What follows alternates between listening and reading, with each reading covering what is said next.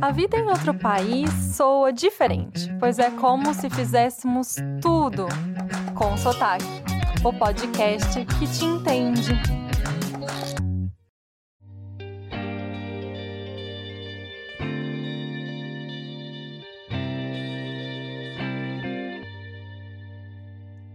Abordamos ao longo da terceira temporada vários temas relacionados ao trabalho, à carreira, nossas expectativas versus realidade. Há coisas que saem como queremos e coisas que não, e tá tudo bem, afinal estamos sempre aprendendo. E por falar em aprender, uma dose extra nas nossas vidas de expatriadas é aprender as burocracias tão diferentes entre os países de onde saímos e para onde fomos. Por isso, eu não podia deixar de trazer aqui para vocês a regulamentação trabalhista e fiscal dos Estados Unidos.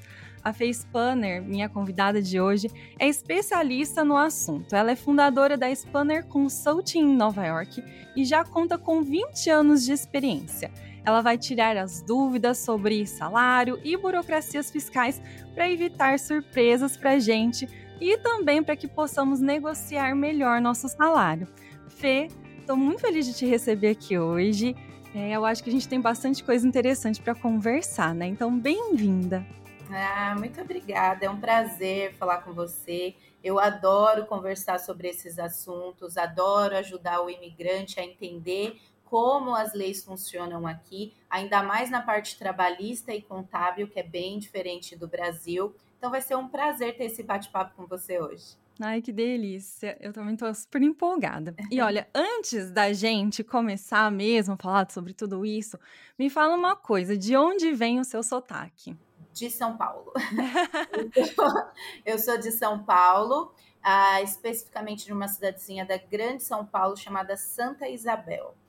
Nossa, morei lá e não ouvia falar, não, não, não conhecia essa região, não. É, é bem pertinho ali de Guarulhos, hum. 40 minutos de São Paulo, é uma cidade pacatinha, né? Que ainda tem boi na rua, mas é bem próximo. Juro. É, é, é, bem próximo de São Paulo, então é mais ou menos uma cidade de dormitório que a gente chama, né? A gente trabalha em São Paulo e vai para lá para dormir, para descansar no final de semana, mas é bem gostosinha. Que legal. Quem sabe um dia eu vou visitar a sua cidade. Vai sim. Se gosta de pescar, pode ir, porque tem bastante pesqueiro, e lugar para é. descansar. É. Deve ser bonito, então. É bonito, muito é muito bonito. Muito legal. Então vamos lá. Olha, eh, eu acho que uma das coisas que mais chama atenção é, para a gente é a diferença, né, entre é, no Brasil ter carteira de trabalho e aqui nos Estados Unidos não. Falando especificamente da carteira de trabalho, lá no Brasil a gente prova o tempo de carreira que a gente tem pela carteira de trabalho, né? Então você é registrada pela empresa e aí você vai lá o carimbo dessa empresa na sua carteira de trabalho. Aqui nos Estados Unidos isso não acontece. Aqui tudo é gerado em torno do seu Social Security. Então, se você quer ter provas de que a pessoa trabalhou em algum lugar ou não trabalhou, você tem que pedir a confirmação pelo Social Security. Mas isso não acontece nos Estados Unidos. Não é comum você pedir provas de onde a pessoa trabalhou. É comum você ligar para a empresa e falar: olha, fulano de tal trabalhou aí, você tem alguma carta de referência? É assim que eles comprovam o tempo e o lugar que eles trabalharam. Porém, aqui, o trabalho, né, a regulamentação é regida por contratos. Hum. Então, não tem carteira de trabalho, mas tem contrato de trabalho, onde é estipulado as cláusulas, o salário, uh, o tempo de serviço, o que você vai fazer, a atividade que você vai desenvolver. Então, o contrato meio que substitui a carteira de trabalho, porque é a prova que você trabalha ou trabalhou nesse lugar, mas isso não é, não fica registrado, é entre você e o seu empregador. Aqui nos Estados Unidos, o empregador a gente trata como employer e o funcionário ou empregado a gente trata como employee. Então, é um contrato entre o employer e o employee, com todas as cláusulas do que ele tem que fazer, como ele vai desenvolver esse trabalho e o que ele vai receber de retorno por isso. Então, a gente tira a carteira de trabalho aqui nos Estados Unidos e entra com um contrato de trabalho, onde tudo é regulamentado. E essa é uma segurança que o empregado ele tem, que ele tem aquele trabalho, ele não pode ser demitido é, de um dia para o outro, né? Existem algumas coisas que gar garantem a ele alguma segurança ali. A segurança aqui, ela é diferente da segurança que a gente tem no Brasil, né? Por exemplo, é, no Brasil você não pode demitir uma pessoa, porque ela tem que cumprir aquele mês de trabalho, você tem que ficar com a pessoa mais um mês de trabalho. Isso pode sim ser especificado no contrato de trabalho. Então, se você vai parar de trabalhar, se eu, como empregada, como employee, quero sair do trabalho onde eu tô, eu tenho que avisar meu chefe dar uma semana para ele se estiver em contrato. Se não tiver no contrato, você pede demissão hoje e sai hoje. A mesma coisa do outro lado, né? Se o empregador quer te mandar embora, ele tem que te dar no mínimo. Se ele não quiser que você trabalhe, ele tem que te pagar no mínimo uma semana. Mas tudo isso tem que estar em contrato. Se não tiver em contrato, não é uma obrigatoriedade. Isso é acordo entre as partes. É o que se faz normalmente, mas não é uma obrigatoriedade. Entendi. Eu acho tão interessante a gente pensar nisso, né? Porque pode acontecer da gente fazer muitos planos e nem saber que o nosso vínculo ali naquele lugar, ele talvez seja curto, né? Porque tem bastante disso aqui nos Estados Unidos e foram coisas que eu fui aprendendo aos pouquinhos e me surpreendendo de, de início. Eu falava, mas gente, isso é que absurdo, né? É tipo, me parece, ao contrário do Brasil, que beneficia muito mais o empregador do que o empregado. É, isso foi uma impressão minha de quem acabou de chegar. Tem verdades aqui nesse meu pensamento?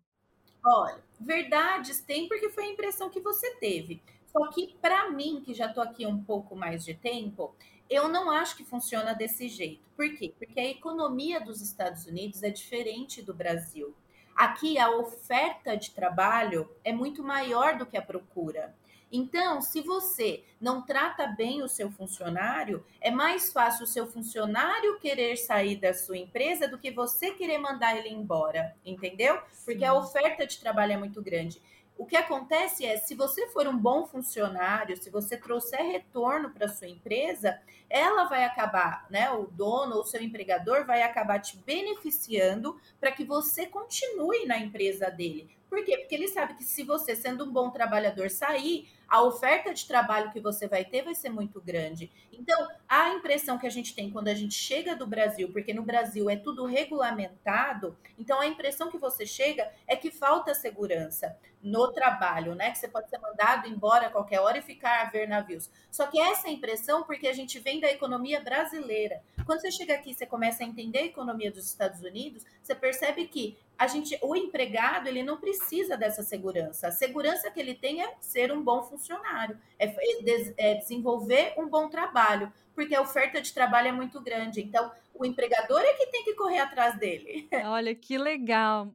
E aí você falou também da parte então do contrato, né? Que, que eu tenho que prestar atenção na hora de conversar lá com o meu empregador? E, e aí combinei com ele minhas horas de trabalho, a minha função, meu salário, minhas férias, que a gente vai entrar mais detalhadamente nos benefícios e férias daqui a pouco, mas assim, no meu contrato, quando eu ler ele, que, que, que eu me atento, assim, quais são as partes que, porque contrato é confuso, né? Então, assim, devem ter alguns pontos importantes da gente ter certeza que tá ali a informação que me importa. Eu já vou é, explicar essa parte do contrato, já entrando um pouquinho no nosso outro assunto, que é o plano de carreira e as férias, tá? Nem todo empregador vai te dar um contrato para assinar. Às vezes vocês vão conversar de boca. A primeira coisa é importante que você peça um contrato de trabalho, tá? Ou mesmo você redigir um contrato de trabalho. O que, que precisa ter nesse contrato de trabalho?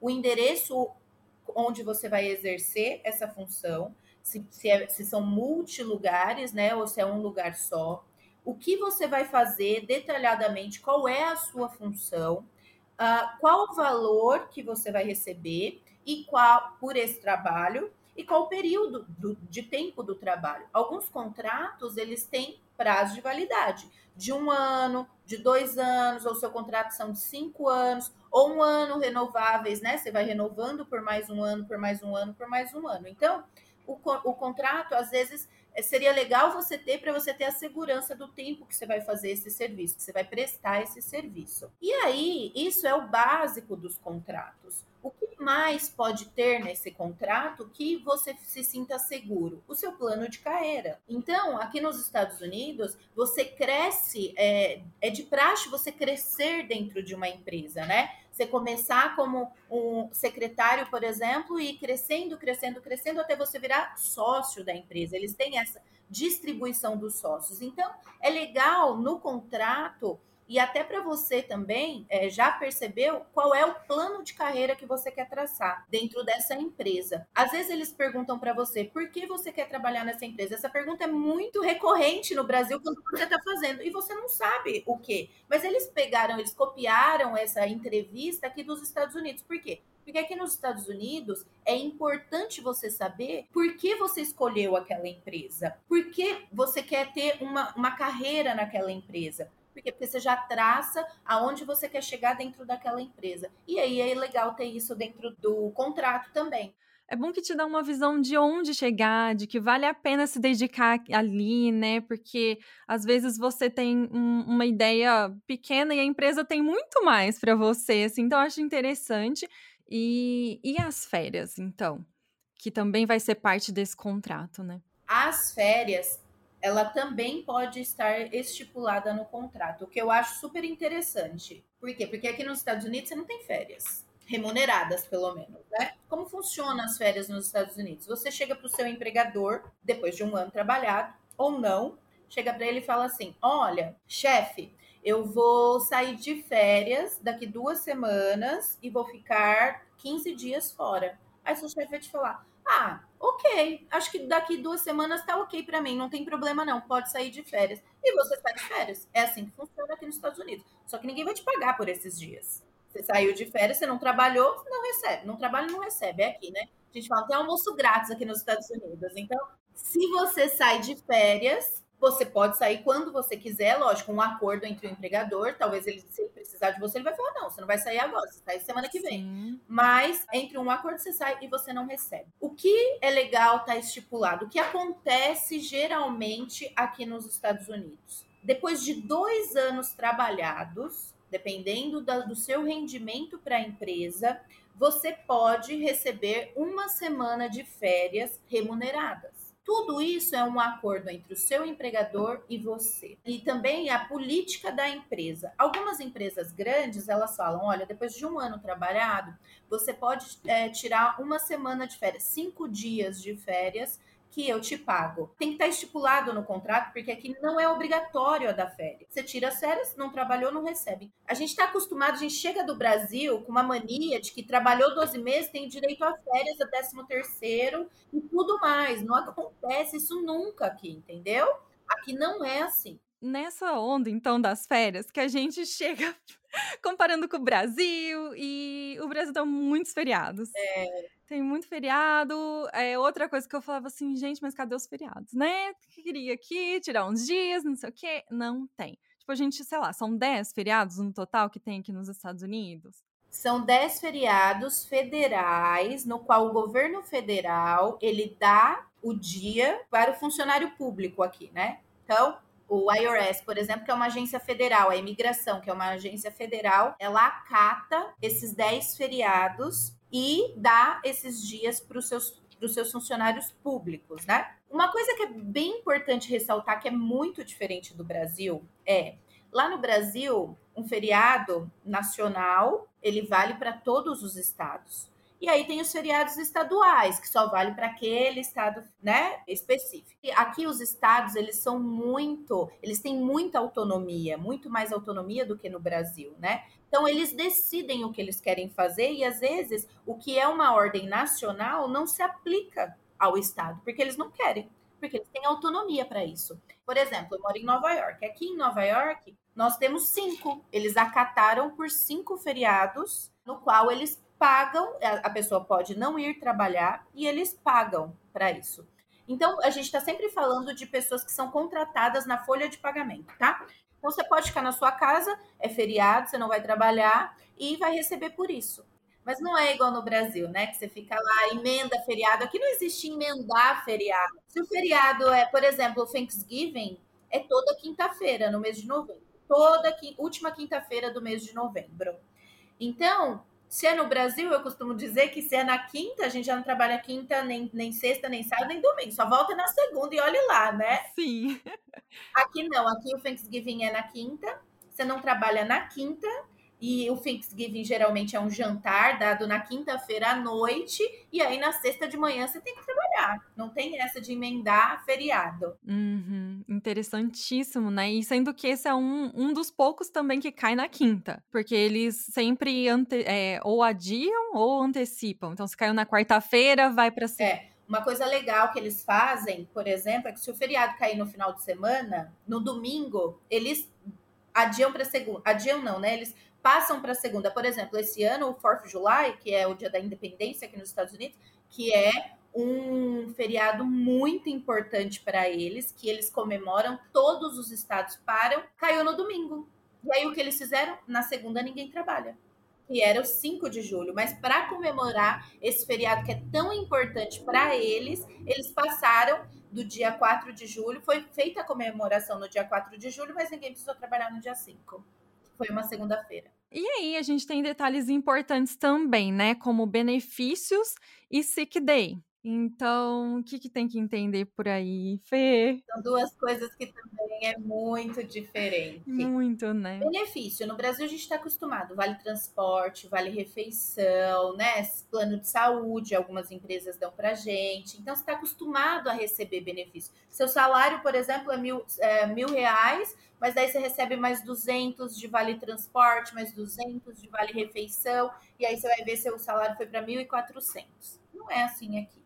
Aqui você não tem vale transporte, você não tem vale refeição, é, o seu salário é aquele cheio e você recebe aquilo. E se você tiver que vir do, da sua casa para o seu trabalho, é sua responsabilidade. É, algumas empresas, grandes empresas, elas têm o refeitório dentro do, da empresa, mas você paga por aquele lanchinho que você está comendo lá, entendeu? Mas eles têm para facilitar, você não precisar sair, se locomover para comer. Então eles têm, mas você vai lá, você paga o seu lanche e almoça, né? Mas não é como no Brasil que você recebe por isso. Não, aqui você não tem vale transporte, não tem vale refeição.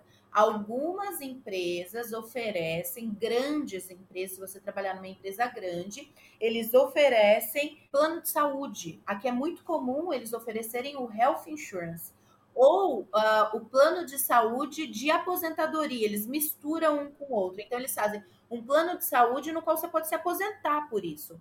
É lógico, é seu dinheiro que sai, a, você paga menos porque é uma empresa fazendo por você, no caso do plano de saúde, por exemplo, né? Mas lá, no, como no Brasil, que a gente tem tudo, o empregador paga tudo pra gente, não, é você que, que paga. E é aquilo que eu te falei, a oferta de trabalho tá aí. Se você mora, por exemplo, lá na Pensilvânia e você vem trabalhar aqui em Nova York, tem que ser bom para você, porque eles não vão te pagar essa locomoção. Então o salário tem que valer a pena, tem que ser bom para você, senão você procura um lá na Pensilvânia, entendeu? Sim. Então, para a gente listar, seria o plano de saúde, que é subsidiado, mas você ainda paga, uhum. e o plano de aposentadoria. Fora isso, não é mais, não tem mais nada. Não, não tem. Cada empresa tem uma política, né? É, aqui é muito individual, é para onde você trabalha, para quem você trabalha e o trabalho que você desempenha. Mas ah, não é uma obrigatoriedade, então não tem, não tem benefício que você seja obrigada, ah, porque você mora lá, é, eu moro no Queens e eu tenho que ir até Manhattan todo dia para trabalhar, então você é obrigada a pagar minha passagem. Não, não é obrigada a nada paga se quiser, entendeu? E você vai se você quiser também. Então, assim, não tem, não existe a obrigatoriedade do pagamento do benefício. Algumas empresas oferecem alguns benefícios, mas é política da empresa. E quando você falou não é obrigado a nada, eu queria te perguntar: tem alguma coisa que ele é obrigado?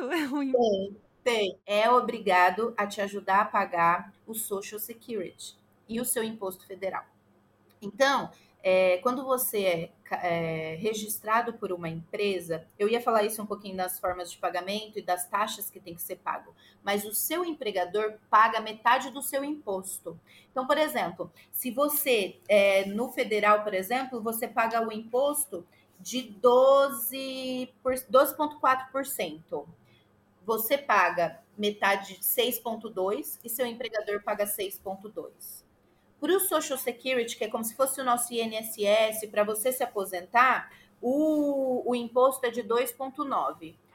Você paga metade, seu empregador paga metade. A única coisa que ele é obrigado a fazer por você. E isso, então vamos voltar lá na parte dos benefícios.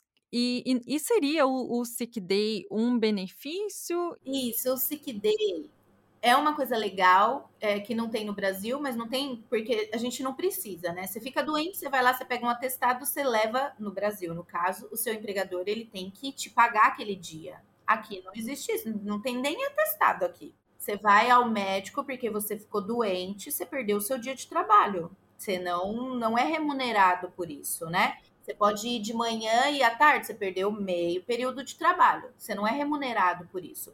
O que algumas empresas fazem, e aí sim tem uma obrigatoriedade, dependendo da quantidade de funcionários que a empresa tem, se são 15, se são 50 funcionários, aí tem uma obrigatoriedade, é o sick day. Você tem direito a cinco dias, de 5 a 7 dias, depende da empresa, a tirar porque você está doente, a não ir trabalhar no ano e não podem ser consecutivos. Algumas empresas deixam serem, ser dois dias consecutivos, alguma não pode. Então, política da empresa. Mas você tem direito a cinco dias. Então, você acordou, você não tá bem, você não precisa levar testado, você não precisa levar nada. Você só liga e fala: olha, não vou trabalhar hoje. A gente chama call sick, porque de sick day, né? Você, você diz que você tá doente. Então, você fala: hoje eu tô doente, vai um dia do seu sick day. Aí você só tem direito a quatro.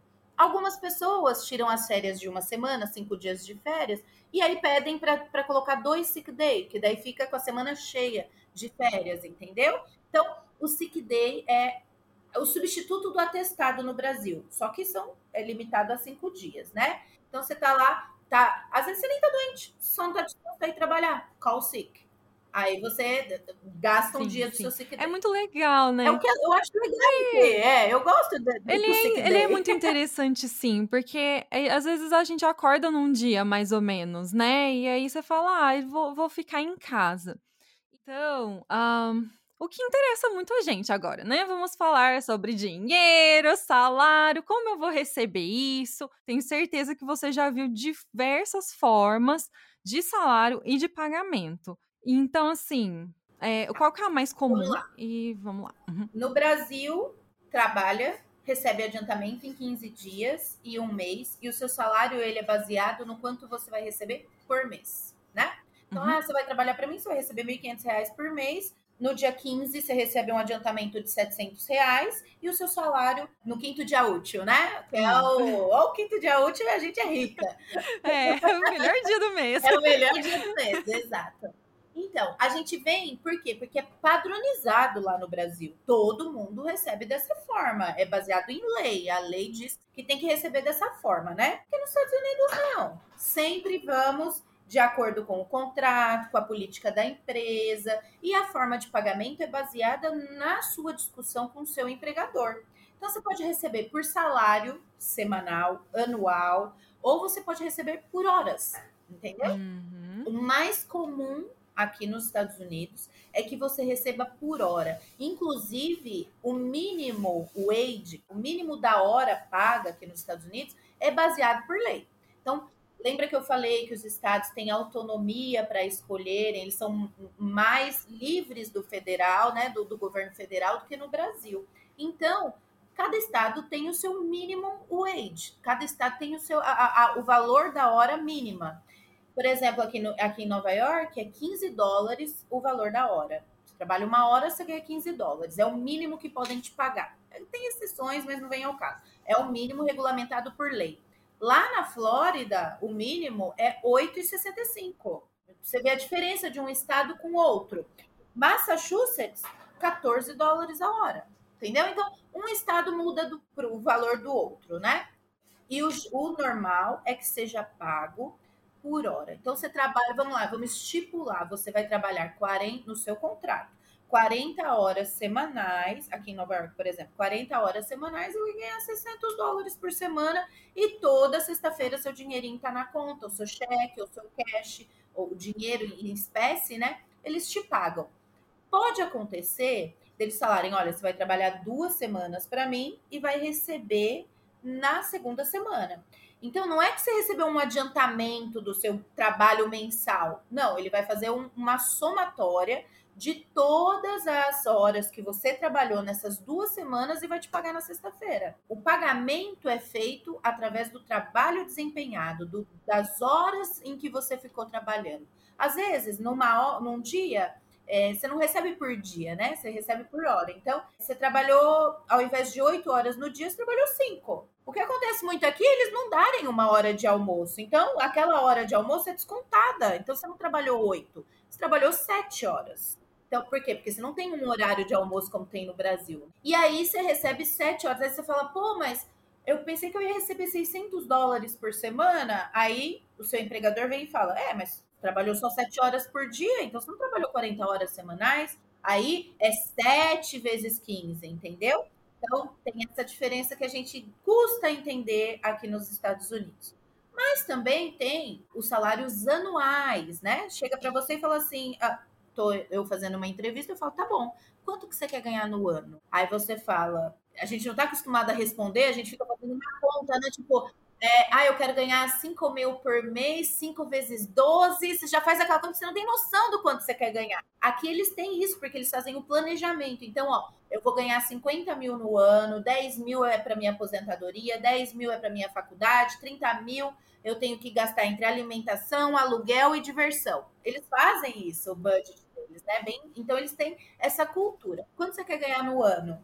50 mil dólares. Ah, então tá. Você vai começar a trabalhar e aí eles vão te pagar em forma de salário. Toda semana eles vão te pagar 960, que eu acho que é o que dá, por semana. Por quê? Para atingir aquele valor que você especificou anual. Então, você vai receber, você não vai receber uma vez no ano, você vai receber toda semana, conforme trabalhada. Lógico, se você não trabalhar, você não ganha aquela semana, mas é por salário, porque você decidiu que o seu salário ia ser 50 mil no ano. São as formas mais comuns de você receber aqui nos Estados Unidos. O que eu quero frisar bem, que é muito legal aqui, e eu gosto dessa parte, é se você trabalhar, você recebe. Se você não trabalhar, você não recebe com as exceções dos feriados, do sick day, né, dessas das férias. Então assim, trabalhou, recebeu, não trabalhou, não recebeu. É, é simples assim, é. E para eu entender bem essas coisas, é sempre bom conversar com um contador, né? Porque pode ser que, que pela internet seja um pouco complicado de aprender sozinho. Isso. É, assim, na hora que você for ser contratado por uma empresa, é, não precisa consultar um contador para isso, né? As pessoas vêm até mim, às vezes, para preencher um formulário que é chamado W4, que é no qual o empregador pede para a pessoa preencher para saber quais os descontos ele vai ter. Porque aqui nos Estados Unidos, entrando já no valor dos impostos que são deduzidos, Aqui nos Estados Unidos, ele vai, eles vão deduzir de você baseado na sua informação, se você é casado, se você é solteiro, quantos filhos você tem, se você tem algum problema de saúde, se você tem alguma deficiência. Então, o seu imposto ele vai ser deduzido baseado nessas informações. Naquela alíquota de 12% que eu falei, do federal, de 2% do Social Security. Nessa alíquota, mais o seu valor bruto vai ser definido baseada nessas informações. Então, é legal procurar um contador para te ajudar a preencher esse formulário. Mas os contratos trabalhistas, eles são geralmente feitos pela política da empresa. E aí vai de você saber se você quer trabalhar nessa empresa com as políticas que ela tem. Sim, sim, faz muito sentido e realmente o W4, ele tem muitos detalhes, né, que podem interferir no desconto que vai ter, né, do eu digo desconto, quem é o que vai sair do seu salário que vai interferir no quanto você de fato pagou, né, para o governo. Então, pode ser que você consiga guardar um pouco de dinheiro para você se você preencher do jeitinho correto. E é melhor, porque, tipo, você não se preocupa com isso. É, é uma certeza de que você está fazendo a coisa do melhor jeito, né? Isso, é bem legal, porque Muita é com. gente paga mais em imposto de renda Uhum. porque não preencheu o W4 correto. É. Aí vai declarar o imposto, ah, fala, nossa, mas já paguei tanto, ainda tenho que pagar mais? Aí você vai ver e fala, olha, seu, seu W4 foi preenchido errado. Entendeu? Ai, Então, sim. Muita Uhum. gente ah, acontece isso. Então, sim, para preencher o W4, eu indico procurar um profissional. Uhum. Às vezes você paga mais taxa do que você Uhum. deve porque você preencheu errado. É, e dentro do- das obrigações fiscais, eu tenho certeza que a gente conseguiria também ter uma outra conversa de uma hora, de tantos detalhes, enfim. Mas eu acho que você esclareceu o que, que é que, assim, você tem que pagar. Recebe salário, vai, serão essas porcentagens que você será o responsável. Como eu disse, o- a parte fiscal ela é baseada nas informações do W4. Dependendo se você é casado ou não, se tem filho ou não, é o que você vai ser deduzido a mais ou a menos de você. Mas todo mundo vai pagar a mesma coisa. A mesma coisa que eu digo, o mesmo imposto, a mesma taxa. Então, quais os impostos você, vai pagar quando. Isso é legal falar, né? Sim, sim. Quais os impostos você vai pagar quando você é contratado na folha de pagamento por uma empresa?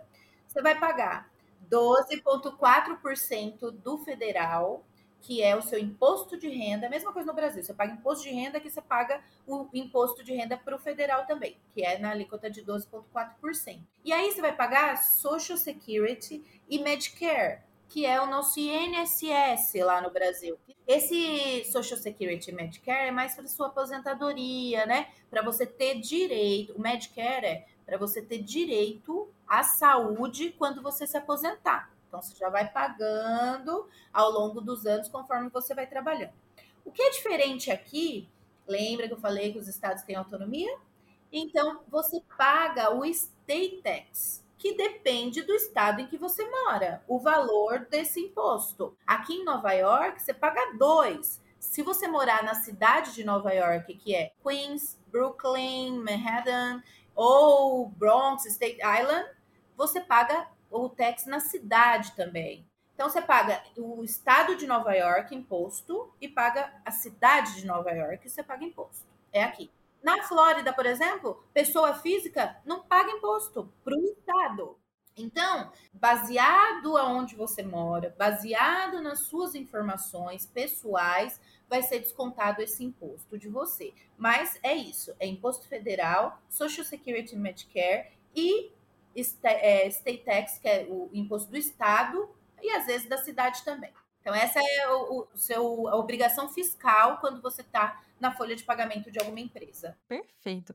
Uma coisa que eu não quero deixar de fora, que é a licença maternidade. Aqui a, a licença maternidade chama maternity leave. Então você tá grávida e você já começa a se preocupar. Meu Deus do céu, se eu não trabalhar, eu não recebo como eu sustento essa criança, né? O que, que eu vou fazer da minha vida agora? A licença maternidade aqui nos Estados Unidos, ela funciona a partir do momento que você teve o bebê. E aí, a sua licença maternidade ela é baseada no tipo de parto que você teve. Geralmente é dado a essa mulher que acabou de ter um filho quatro semanas para se recuperar. Dependendo do parto que você teve, por exemplo, se foi uma cesariana ou não, você pode ter oito semanas remuneradas de uh, licença maternidade. Então, isso é garantido. Tá bom. E remuneradas. Remuneradas, isso. É remunerado, mas às vezes não é remunerado pela empresa. É remunerado pelo Medicare. Então, você tem que entrar. É igual o INSS lá no Brasil, entendeu? Que você tem que ir lá entrar, né, com o pedido de auxílio doença, eu acho que chama, e aí eles te pagam. Aqui quem te paga é o Disability Insurance. Solicita para eles, eles te pagam, não é o seu o seu empregador que te paga. E por isso que é regulamentado de quatro a oito semanas, dependendo do, do tipo de parto que você teve. E empresas grandes pode acontecer de eles te pagarem quatro semanas, Aí o, o, Disability Insurance te paga oito, então você fica três meses na sua casa cuidando do seu filho. Mas não existe aqui quatro meses recebendo, seis meses recebendo, por, porque você teve filho, entendeu? Aqui eles, é um país capitalista. Se você trabalhar, você recebe. Se você não trabalhar, você não recebe. Eu não vou falar para você que isso é ruim, nem bom. O que eu vou falar é, tudo vai para o planejamento na sua vida.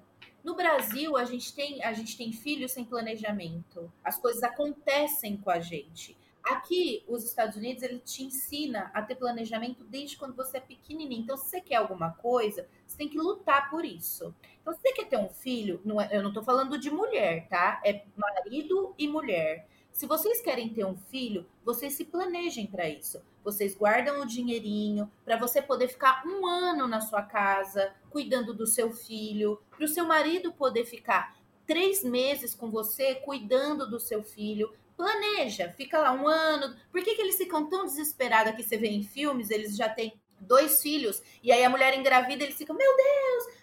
Fala, mas por que esse desespero?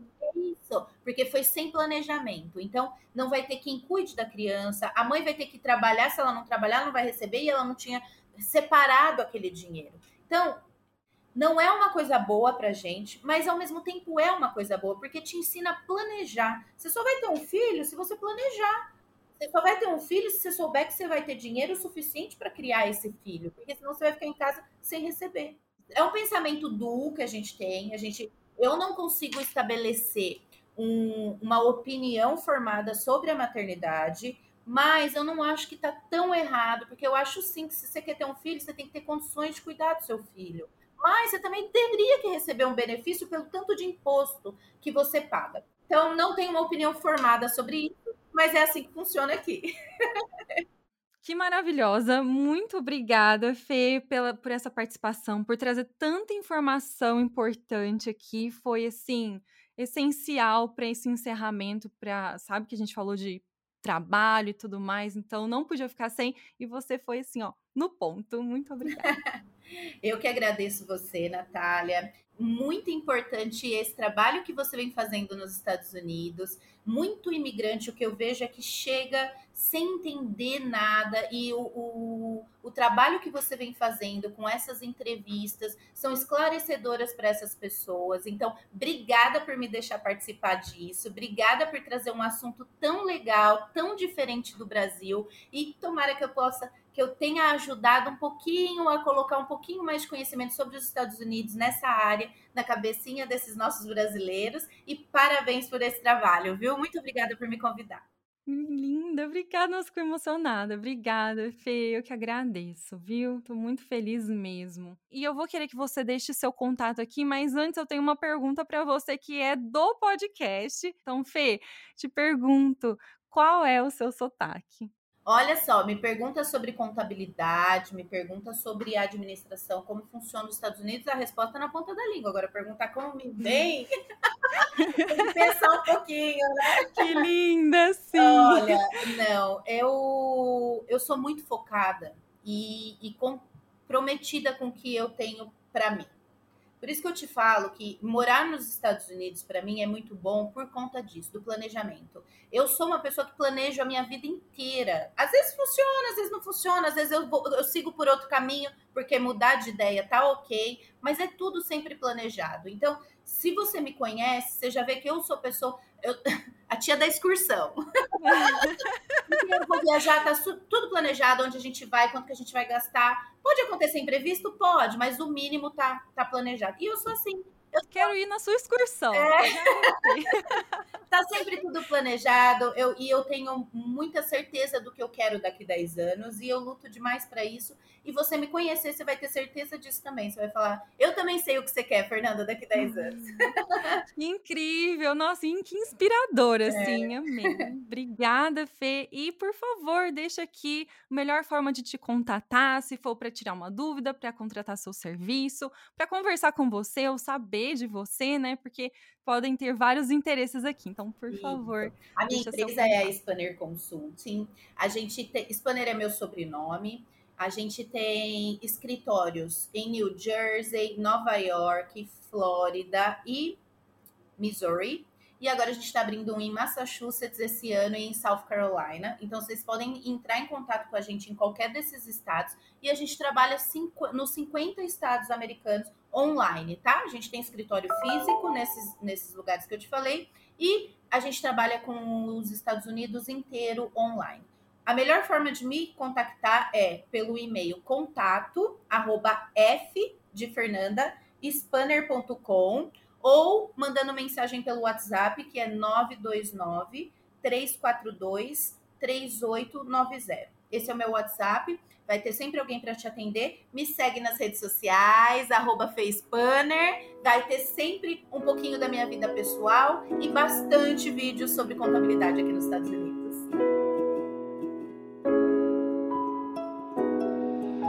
E aí, gente, o que vocês acharam desse episódio? Que tal vir me contar nas redes sociais? Tem lá uma página no Facebook com sotaque ou no Insta com sotaque oficial e a gente pode trocar muitas coisas por lá. Tem também o Clubhouse, eu estou lá como Natália Baldock e a gente pode, sei lá, trocar sotaques, experiências de vida, aprender um pouco mais com cada uma, que tal? Fica aqui meu convite para vocês. Muito obrigada por ouvir o Com Sotaque. Se estiver de bobeira, fica aqui e ouve o próximo episódio. Tchau e até mais.